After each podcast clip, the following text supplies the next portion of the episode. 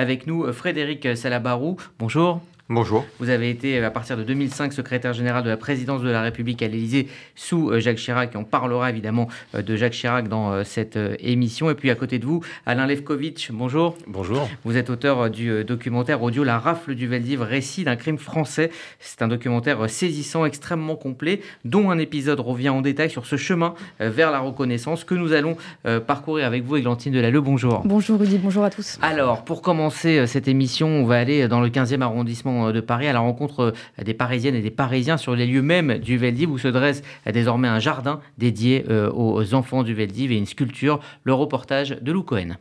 Est-ce que vous savez qu'il y a 80 ans, des juifs français ont été raflés et emmenés ici pendant la Seconde Guerre mondiale?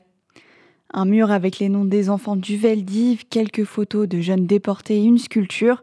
Deux enfants l'un derrière l'autre, le plus grand soutient le plus petit qui pleure. Ici, il y a 80 ans, se dressait le vélodrome d'hiver. Aujourd'hui, plus de traces du bâtiment. Un jardin a pris la place de l'ancienne entrée. Mais est-ce que les Parisiens, les habitants et habitués du quartier connaissent ce lieu et son histoire? Et né à 31 ans, travaille à proximité. J'ai connu cet endroit simplement il y a quelques mois quand j'ai commencé à travailler dans le quartier. Mais avant ça, euh, je connaissais pas trop l'histoire. Il me semble pas l'avoir étudié euh, à l'école. Catherine, professeure d'histoire-géographie dans un lycée américain à Paris, est venue découvrir ce jardin. Elle regrette que la rafle du Veldiv n'ait pas beaucoup enseigné à l'école. Je pense qu'il n'est pas trop enseigné. J'ai une fille en, en quatrième et on n'a jamais traité de, de Holocauste en France. Bien qu'elle connaît l'Empire byzantin. Et donc, euh, que ça, ça, arrive en fin du troisième euh, ou peut-être en terminale, je pense que c'est important qu'ils ont conscience de ça. Dans ce quartier, tout est fait pour rappeler la tragédie qui s'y est produite. Voir ce jardin a incité Enéa à se renseigner sur l'histoire de la rafle. C'est vraiment bah, en venant dans ce parc que, euh, que je m'y suis intéressée et que je me suis, que je me suis renseignée à ce sujet. Et c'est vraiment un lieu paisible et c'est assez émouvant de voir tout ça. C'est une impression partagée par Inès, étudiante de 23 ans, qui a été interpellée en voyant le jardin. Non seulement c'est très très beau, mais c'est également très paisible. Et, et puis au-delà de, de l'aspect esthétique, c'est vraiment important. Je trouve qu'on ait des lieux de, de mémoire comme ceux-là à Paris. Et c'est aussi pour cette raison que Catherine souhaiterait emmener ses élèves visiter ces lieux. Je ne fais pas le programme français qui, qui traite de ces sujets, mais je sais qu'il est enseigné en terminale et donc mes élèves, ils ont conscience de ça. Et donc je pensais que ça serait intéressant de venir et voir, euh, peut-être pour les faire venir ici. La plupart de mes élèves sont français ou franco-américains, donc ça fait partie de leur histoire. Le vélodrome a été détruit en 1959 et avant sa destruction, Maurice Papon, alors préfet de police, avait installé un centre de rétention de citoyens algériens dans ce lieu. À la place sont succédés par la suite les bureaux de la direction de la surveillance du territoire, des directions de la police, le ministère de l'Intérieur et maintenant un bâtiment propriété de LVMH et le jardin mémorial. Cette année encore, le CRIF organise le 17 juillet une cérémonie commémorative à cet endroit. Lou euh, Cohen pour ce reportage. Frédéric Salabarou, 80 ans plus tard, c'est la question hein, qui va euh, évidemment euh, traverser cette heure que nous allons passer ensemble. Est-ce que les Français, selon vous, ont réussi à regarder cette partie douloureuse de leur histoire en face? À partir du discours de Jacques Chirac, certainement. avant, c'est une période qui est très compliquée. D'abord parce que dans la logique de la libération, euh, le problème de la légitimité de Vichy euh, par rapport euh, à la France libre, par rapport au général de Gaulle, est quelque chose qui est, très compliqué. Donc de Gaulle, pour pouvoir construire son combat, doit affirmer le caractère illégal de Vichy. Donc c'est très compliqué dans cette logique-là de reconnaître, comme l'a dit Chirac plusieurs années après, que la France ce jour-là avait commis l'irréparable. Donc il faut prendre aussi cette problématique dans le temps et à partir de 95, d'abord parce que le temps a passé, on y reviendra sans doute. Ensuite parce qu'il y a la personnalité de Jacques Chirac qui est très particulière. C'est pratiquement le premier acte de son mandat. C'est pas un moment de commémoration particulier, c'est le 53e anniversaire. Donc il y a une volonté chez lui euh, d'utiliser la force de la parole présidentielle pour pouvoir apaiser la mémoire. Car à cet instant, pour les raisons que vous indiquez, euh, il y a un traumatisme et un traumatisme qui ne passe pas parce que les choses ne sont pas nommées. Euh, ça n'est pas euh, Vichy, un pouvoir illégal et fantoche qui est à l'origine de la rafle du Veldiv, c'est des policiers en uniforme français qui rafle dans une logique qui est une logique de l'administration française qui veut à cette époque montrer qu'elle est capable, à la fois dans la zone sud, mais sur tout le territoire, d'exercer sa mission de manière souveraine et veut montrer aux Allemands que c'est pas eux de le faire parce que eux en sont capables. Ce qui est une aberration de l'administration et de la police qui montre la folie dans laquelle on était à l'époque. Donc il y a quelque chose qui est aussi lié à ça. Ah, Levkovitch, votre, votre avis là-dessus? Je, je, vous rejoins euh, tout à fait sur, euh, sur ce sujet-là, euh, sachant que... Alors, il faut, faut, voir aussi dans quel contexte Jacques Chirac prononce ces mots en 95. C'est Christine Albanel qui va, mm-hmm. qui va écrire ce, ce texte, puisqu'elle dit que c'est le, le, temps de l'histoire, et que effectivement, il est temps maintenant de reconnaître que la France a participé à 100% euh, au projet, au projet d'extermination des Juifs, euh, des Juifs de France. Et, et ce jour-là, effectivement, la France a, a commis l'irréparable. Elle a vendu ces Juifs euh, aux nazis. Elle les a déportés, parqués, euh, mis dans des trains et envoyés euh, à Auschwitz pour la plupart. donc, effectivement, c'était compliqué. Alors, il y, y, y a, le temps de l'histoire. Euh, les Juifs ont commémoré, euh, tout de suite après la, Shoah, les Juifs ont commémoré la rafle du Veldiv, mais en catimini, parce qu'il fallait, euh, fallait se taire, et puis parce qu'on n'avait plus du tout envie de parler de ça. Et effectivement, en 95, euh, Jacques Chirac brise la glace et va effectivement reconnaître la responsabilité de la France dans cette, déportation des Juifs. Alors, on va refaire ce, chemin avec vous, Églantine Delalleux. tout d'abord, au, lendemain de la libération et de la capitulation allemande, la France veut passer à autre chose. Oui, oui, les déportés ne sont pas entendus, pas écoutés, comme Esther Seno, âgée de 17 ans. Esther revient d'Auschwitz-Birkenau après avoir passé près de deux ans dans l'enfer. Elle a perdu ses parents, son petit frère et sa sœur et nous a raconté l'après-guerre dans une France qui souhaite oublier. Euh, je dis dans le fond, j'ai pas eu d'enfance, j'ai pas eu d'adolescence, et puis le retour euh, à l'âge à l'âge adulte n'a pas été facile non plus. Alors finalement, bah, vous savez, on est endurci. Hein. Et, et, puis, la promesse de et puis, et puis, il faut quand même se mettre dans la tête. Vous savez, euh, quand moi je suis revenu, euh, vous voyez que c'était sans issue, c'est quand même fait une tentative de suicide, chose qui ne me serait jamais arrivée à Auschwitz. Beaucoup de femmes se suicidaient. Moi, mon idée, c'était de revenir. Ben, J'étais revenu, j'avais exaucé mon vœu. Hein. Puis après, ben, plus rien. Et puis, vous savez, quand vous revenez devant l'indifférence des gens, nous, on s'attendait à notre retour on s'attendait à être pris en charge. Vous savez, les cellules psychologiques, ça n'existait pas à l'époque. Hein. On a été livrés à nous-mêmes. Hein. Il a fallu se débrouiller. Ben, vous savez, quand euh, euh vous ne voyez pas d'issue, j'étais pas capable de travailler parce que finalement, quand je cherchais le travail, ben, on me demandait des références. Vous savez, quand vous avez quitté l'école à 12 ans, hein, c'est pas facile de donner des références. Hein. Et puis sans issue, puis j'avais plus le moral, puis retrouver personne et puis se trouver abandonné comme ça. Ben, un jour j'en ai eu marre, ben, j'ai fait une tentative de suicide. Hein. Et je suis resté six mois dans un hôpital. Alors, vous savez, euh, et quand euh, je, suis sorti de, de cet hôpital, euh, j'ai allé un peu mieux.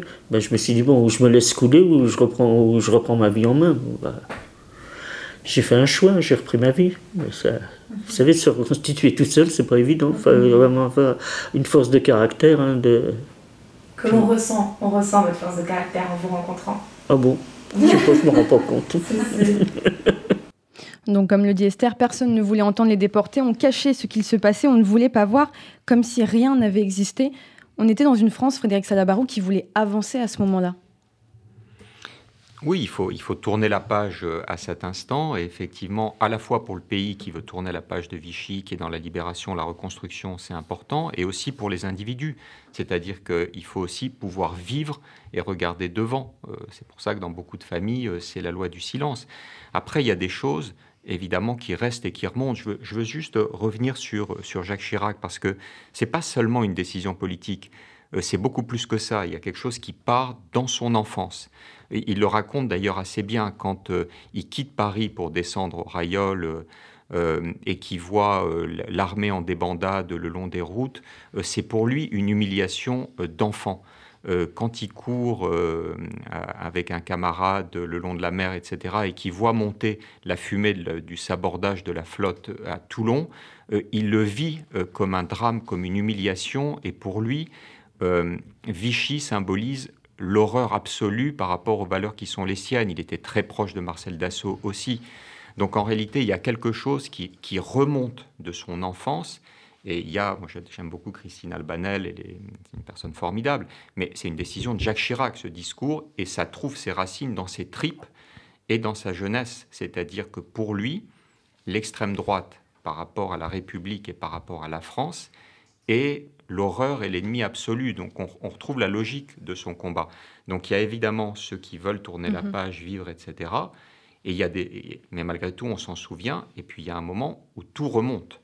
Et donc c'est aussi le fruit, euh, tout ça est le fruit d'expérience, il n'y a pas de décision politique. Et chez lui, euh, c'est très clair, et il le raconte de manière, euh, il le racontait à l'époque comme si c'était hier.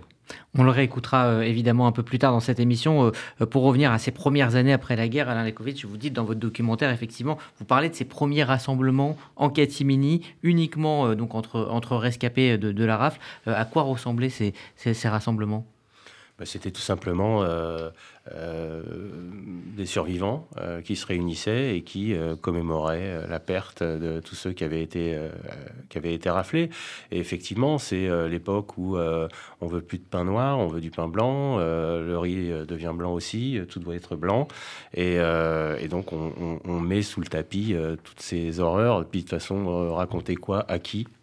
Parce qu'à l'époque... Ben, Plus personne veut, veut, écouter ou entendre. Personne veut entendre, personne veut écouter, puisque les gens ont à raconter est inaudible.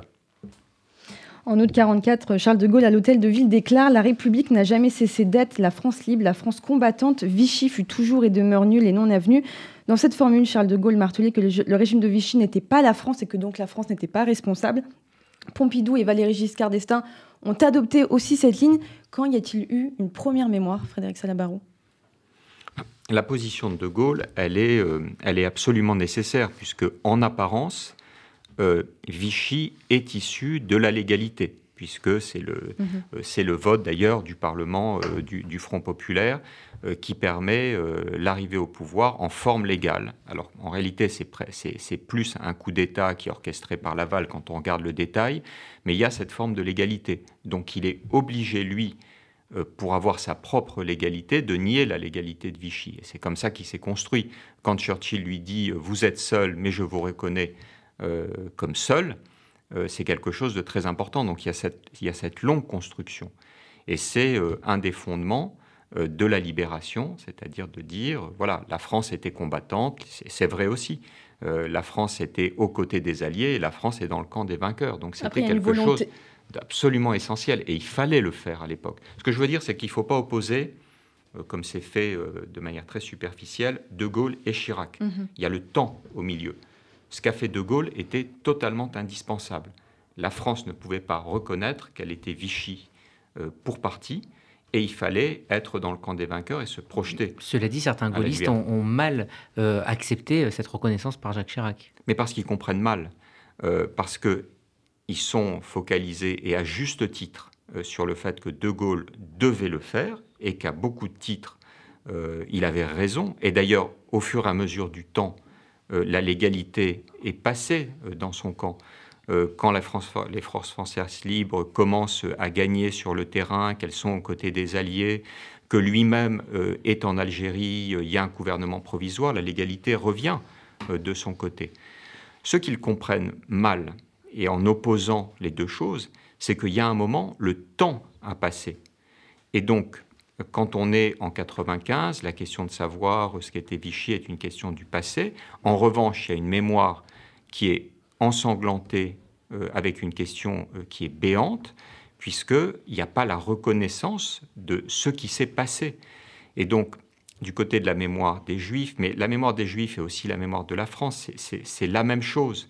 Il y a un instant, parce que le temps a passé, où il est possible de dire des vérités et des vérités, c'est que c'est l'administration française qui a fait la rafle du Valdiv, ce n'est pas des troupes allemandes. Et donc il ne faut pas opposer les, deux choses. Euh, bien au contraire, c'est pas que je défende, c'est ce que je pense profondément. Les deux choses étaient tout à fait nécessaires à des moments qui ont été différents. Le temps fait son œuvre. Alors sans doute faut-il préciser aussi que, euh, parce qu'on parle de la France de Vichy, mais euh, il y a plusieurs France qui cohabitent à ce moment-là. Euh, il y a des gens qui sont résistants, d'autres qui sont collabos. Il y a des gens... Enfin, je pense que moi, la rafle du Veldiv, elle va, elle va faire basculer l'opinion publique. Et que ça, va être un tournant, en tout cas pour, pour cette France de Vichy, puisqu'il y a toute une partie de la population qui ne va pas comprendre pourquoi à ce moment-là on s'attaque à des femmes et des enfants. Jusqu'à présent, on avait arrêté que des hommes, la rafle du billet vert par exemple en 1941.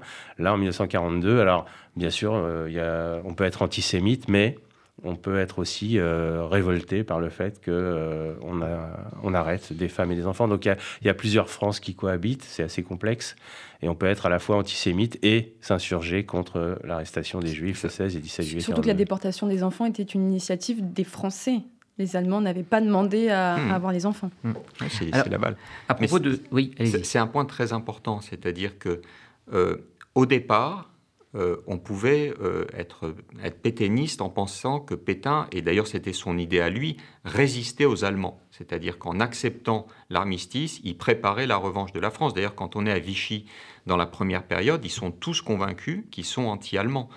Et donc c'est évidemment la rafle qui montre qu'il y a un moment, euh, on ne peut pas biaiser, c'est-à-dire on est d'un côté ou de l'autre et qu'ils finissent par basculer dans la collaboration et dans l'horreur.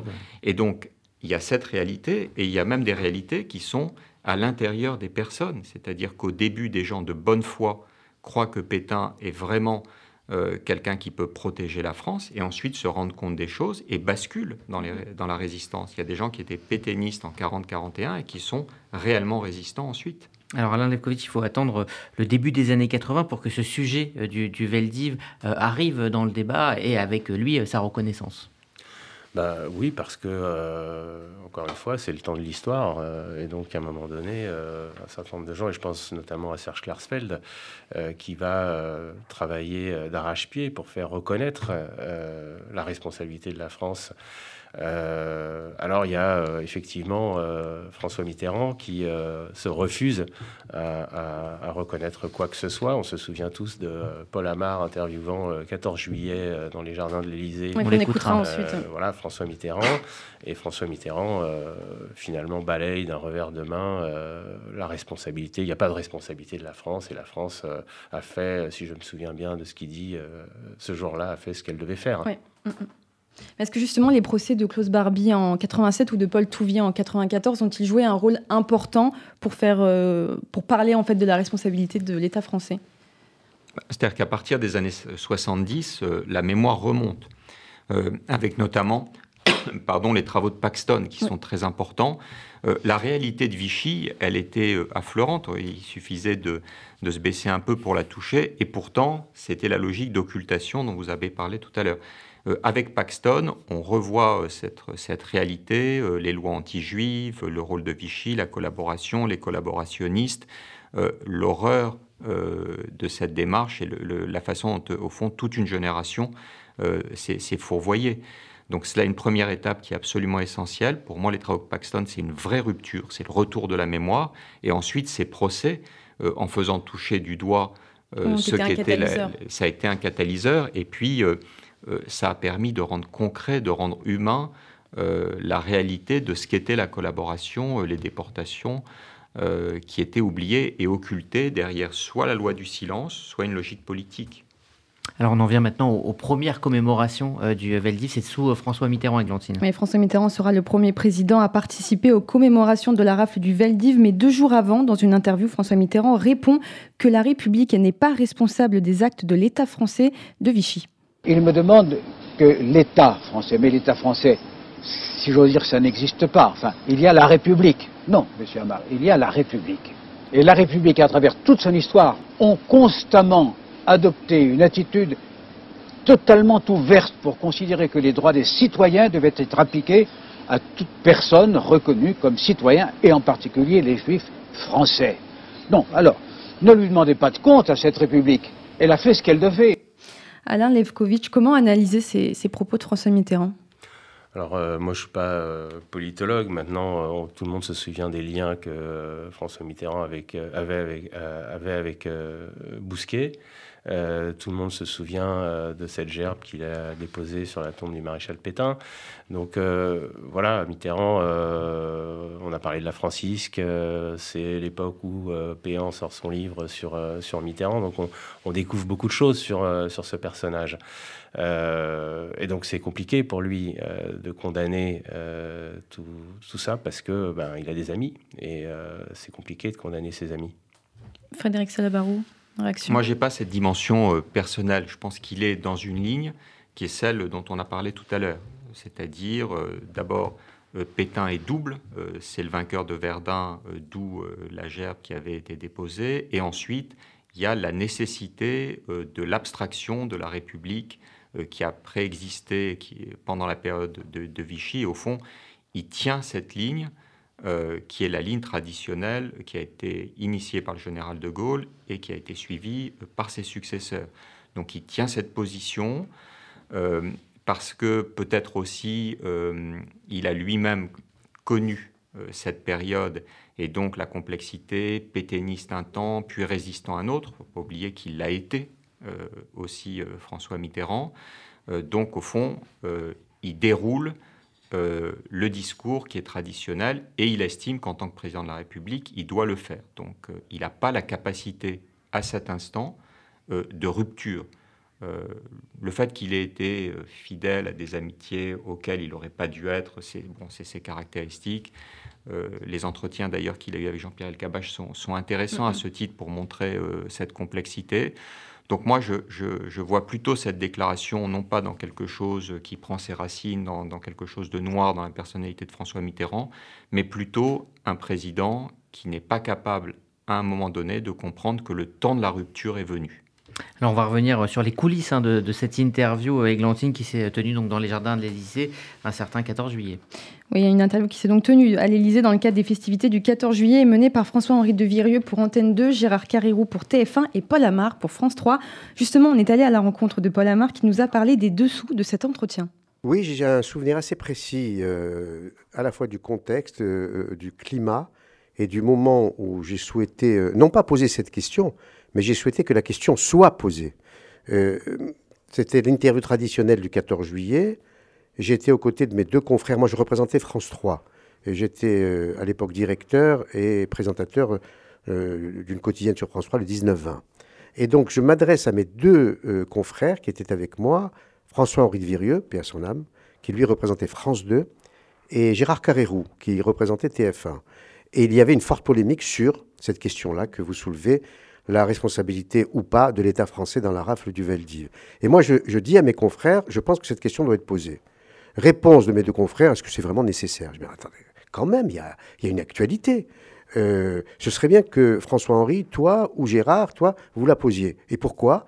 Mais Parce que, pardon de le dire aussi brutalement, mais c'est ce que je leur dis, moi, à mes deux confrères, euh, qui étaient par ailleurs des amis. Je leur dis, écoutez, moi je suis juif. Donc la, question, même si je suis français, euh, évidemment, mais la question va être euh, un peu suspecte. Donc il vaut mieux que ce soit François-Henri de Virieux ou Gérard Carrérou qui, qui l'a posé et me répondent l'un et l'autre, non, on n'a pas envie. Donc du coup, on se lance dans cette interview traditionnelle où évidemment on balayait tous les sujets d'actualité. et mes confrères n'avaient pas du tout l'intention de poser la question, donc du coup je me suis lancé. Et j'ai posé la question qui, qui, fâchait à l'époque, et notamment, et je le savais, qui fâchait François Mitterrand. Vous aviez vu avec son équipe pour en parler? Non, jamais. Et c'était euh, la relation que j'avais avec l'Élysée euh, à l'époque était une excellente relation. C'est que, euh, parce qu'auparavant, avant France 3, j'étais très longtemps à France 2 et je dirigeais le service politique. Donc, quand je faisais des interviews, j'en avais fait souvent, du président de la République, jamais l'Élysée ne m'avait demandé les questions. Donc évidemment, il ne le savait pas. Mais François Mitterrand me connaissait, donc il, pouvait peut-être s'en douter. Donc, comme ses prédécesseurs, François Mitterrand se refuse à reconnaître la responsabilité de la France. Quand vous posez cette question, est-ce qu'au fond vous connaissez la réponse ou est-ce que vous pensez qu'il pourrait en donner une autre? Non, j'imaginais la réponse, mais j'espérais une autre évidemment.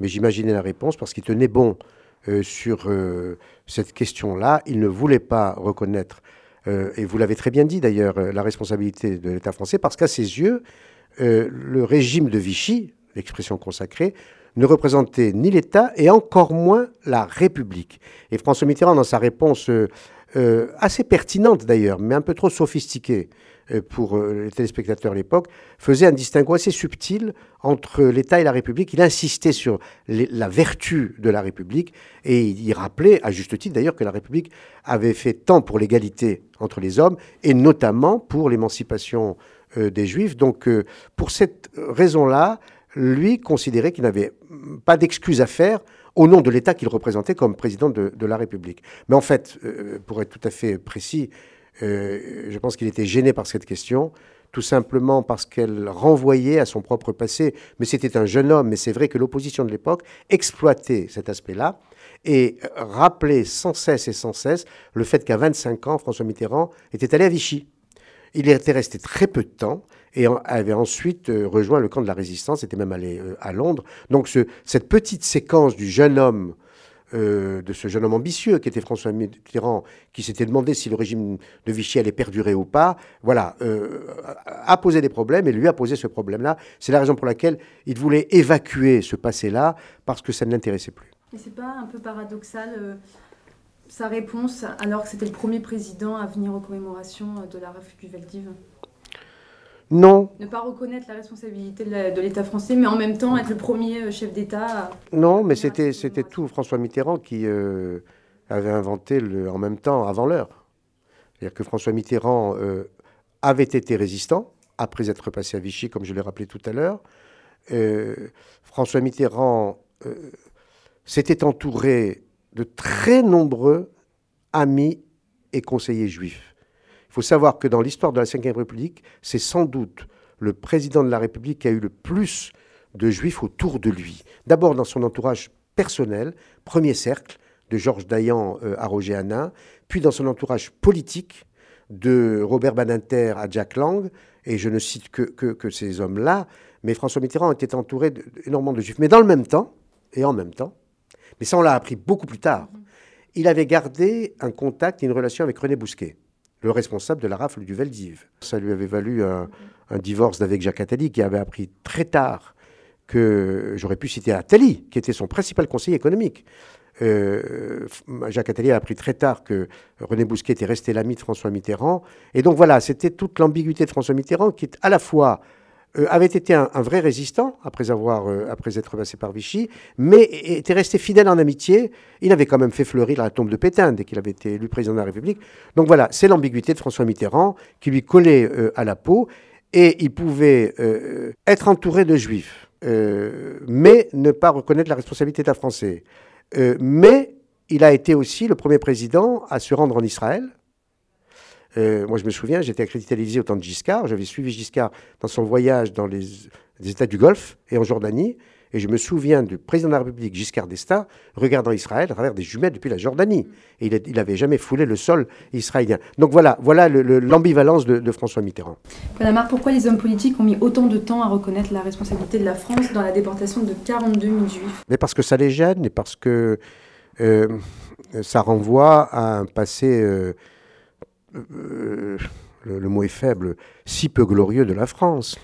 Il faut savoir que pour avoir interviewé Maurice Papon, euh, quand j'étais sur TF1, j'ai étudié le dossier que m'avaient remis euh, des amis, le dossier d'instruction. Normalement, je n'avais pas le droit de le consulter, mais j'ai étudié le dossier. Et c'était affligeant, et c'était effrayant. Il m'est arrivé de pleurer en lisant ce dossier, où je voyais les compliments adressés par les nazis à Maurice Papon, qui faisait du zèle comme René Bousquet faisait du zèle. La rafle du Veldiv, ce sont les policiers français, des milliers de policiers français qui ont raflé les juifs, à la fois français et non euh, français. Donc, cette France de l'époque, alors il y, a, deux France, il faut être honnête. Il faut toujours rappeler qu'il y a eu deux France. une France de la honte, le régime de Vichy, qui avait fait du zèle, alors que les nazis n'en demandaient pas tant.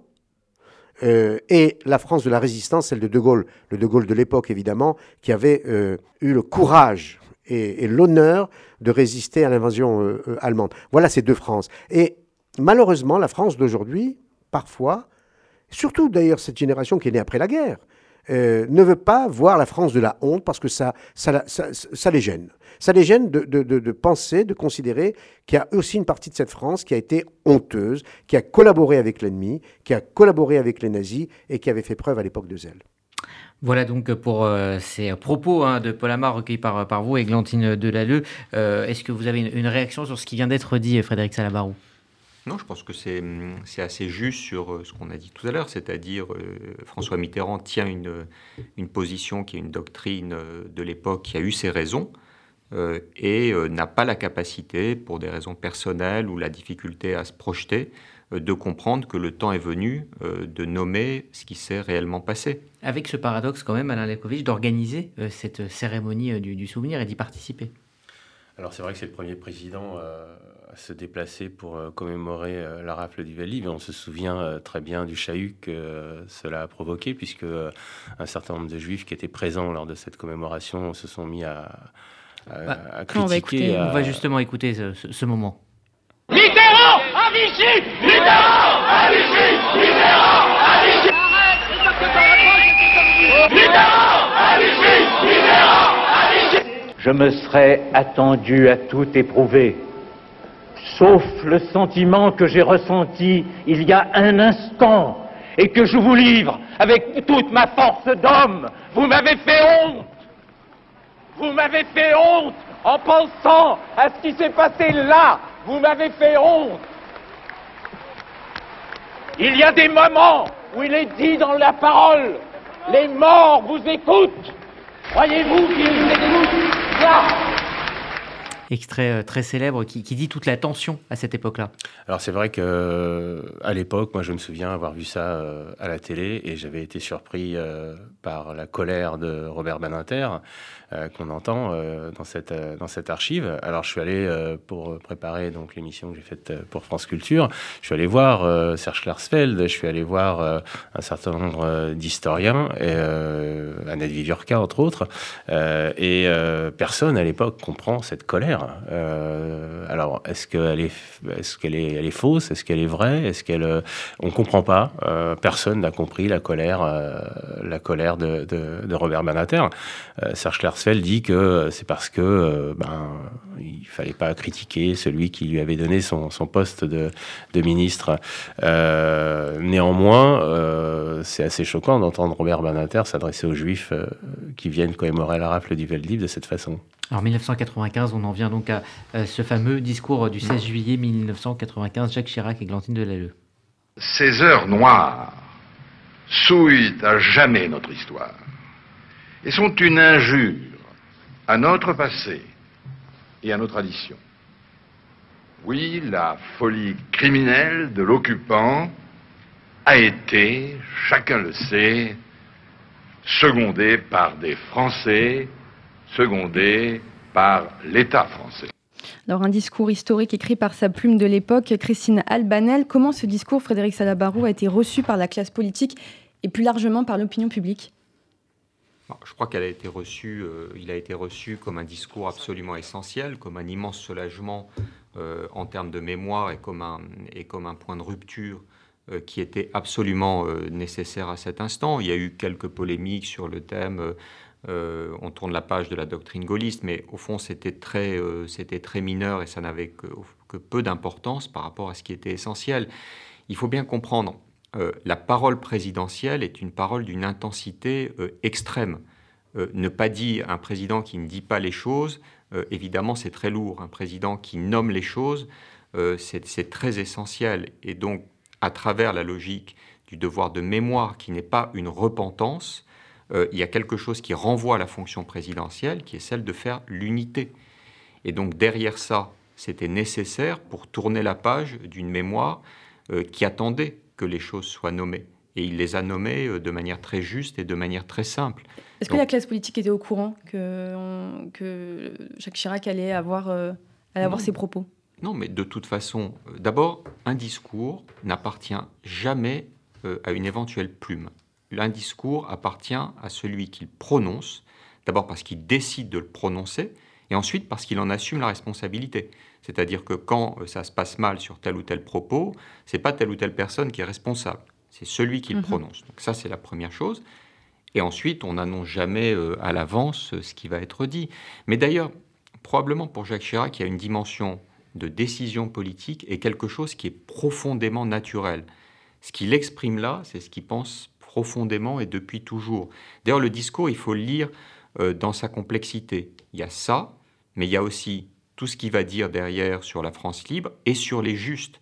Il y a quelque chose qu'il faut bien regarder, c'est que euh, la période présidentielle des mandats de Jacques Chirac s'ouvre avec le discours du Valdiv et se ferme euh, en janvier 2007 avec l'entrée des justes au Panthéon. Au fond, ce qu'il dit, c'est que la réalité, il faut la voir, elle était celle qu'elle était au moment de la rafle du Valdiv, c'est-à-dire une France qui commet l'irréparable, mais aussi énormément de Français qui, au risque de leur vie, des policiers d'ailleurs pendant la rafle du Valdiv et partout, euh, ont fait leur devoir, mais naturellement, ont sauvé des Juifs. C'est pas par hasard d'ailleurs que beaucoup de Juifs français ont pu être sauvés. Euh, ça ne veut pas dire, contrairement à ce qu'a pu dire euh, euh, de manière euh, totalement euh, absurde, déraisonnable et irresponsable Éric Zemmour que c'est le régime de Vichy qui a permis de sauver deux tiers des juifs français. C'est que, comme le dit Serge Klassfeld, c'est les juifs et aussi leur rapport avec des juifs, des, justes français qui ont permis, et, toutes les, histoires que, et les témoignages que vous recueillez pendant cette journée le, montrent bien. Donc pour Jacques Chirac, il y a la rafle du Valdiv, il y a la France libre et il y a les justes. Il y a une construction de mémoire. Et ça n'a rien à voir avec la logique stupide consistant à dire euh, on est dans la repentance qu'on trouve dans, certains, mhm. dans certaines positions politiques. C'est l'inverse de la repentance. La parole présidentielle, elle est là pour réunir euh, sur des questions sur lesquelles on est divisé. Il y a eu ce sujet-là, il peut y en avoir d'autres. Moi, je pense par exemple qu'on n'a pas été au bout de ce qu'on devait dire sur l'esclavage et sur euh, ce qui a pu se passer. Donc euh, s'il y a des mémoires qui saignent encore aujourd'hui, et celle de l'esclavage saigne, parce qu'il y a évidemment la Shoah qui est absolument euh, essentielle dans l'histoire de l'humanité, mais il y a d'autres choses sur lesquelles il faudrait se, se pencher. Et je pense à cet exemple-là, les choses ne sont pas encore dites. Alors, on va euh, maintenant venir à, cette euh, exposition Lest We Forget, n'oublions pas. Ça a démarré euh, le 9 juillet sur les grilles du Jardin du Luxembourg en collaboration avec le Sénat. Le CRIF a demandé à l'artiste photographe Luigi Toscano de photographier des survivants et survivantes de la Shoah et également des justes. Reportage de Lou Cohen au Palais du Luxembourg. Nous avons la chance à cette exposition de présenter les portraits de deux sœurs, Sarah et Gitla, qui ont euh, survécu à la rafle du Veldiv. Le matin du 16 juillet 1942, euh, on tape à la porte, on arrête toute la famille Rosenblum, c'est-à-dire Sarah, euh, Gitla, mais aussi leurs parents et deux de leurs frères et sœurs. Elles se souviennent particulièrement Depuis samedi, Luigi Toscano se rend devant les grilles du Jardin du Luxembourg. Devant lui, les portraits de 42 survivants de la Shoah qu'il a réalisés. Il a voyagé à travers la France pendant plusieurs mois pour les rencontrer et prendre leurs portraits. Un projet et défi qu'il a réussi grâce à l'aide de deux commissaires de l'exposition, Marie-Sara Siberger et Johanna Méchali. C'était un projet ambitieux qui demandait beaucoup de temps et d'énergie, d'autant plus que les photos ont été prises à Paris, mais aussi à Marseille, Bordeaux, Strasbourg, Lyon et Lille. Pour euh, aller à, la rencontre de ces 42 survivants, nous avons été accompagnés par un comité scientifique. Luigi Toscano a déjà réalisé plus de 400 portraits de survivants de la Shoah, des expositions aux quatre coins du monde. Il explique pourquoi ce sujet lui importe tant. J'ai commencé ce projet il y a presque dix ans. Je voulais faire quelque chose contre l'antisémitisme et n'importe quelle autre forme de haine. Mon but est de mettre toute mon énergie, toute ma motivation pour montrer ce qu'il s'est produit dans le passé.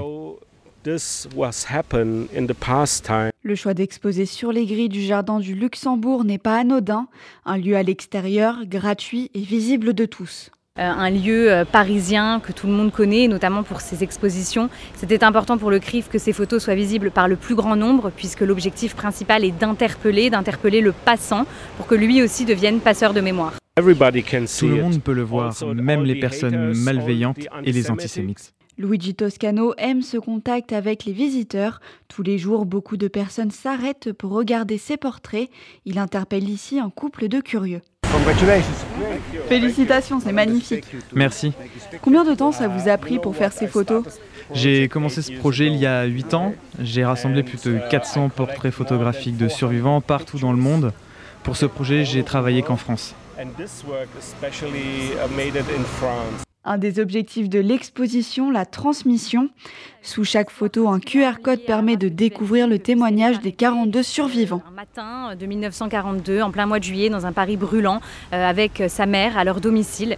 Elles sont emmenées euh, en haut de la rue des Pyrénées, sur un parking qui est le lieu de rassemblement de la rafle. L'exposition est présentée jusqu'au 7 août sur les grilles du Jardin du Luxembourg, rue de Médicis. Voilà, Lou Cohen pour euh, ce reportage. On en vient donc au, cœur, au thème hein, de cette émission, l'histoire en face, ces visages en face euh, euh, des, Français. Est-ce que après la campagne présidentielle, vous en parliez Frédéric Salabarou, que nous venons de vivre, avec des remises en cause historiques, est-ce que ce genre d'initiative est aujourd'hui indispensable?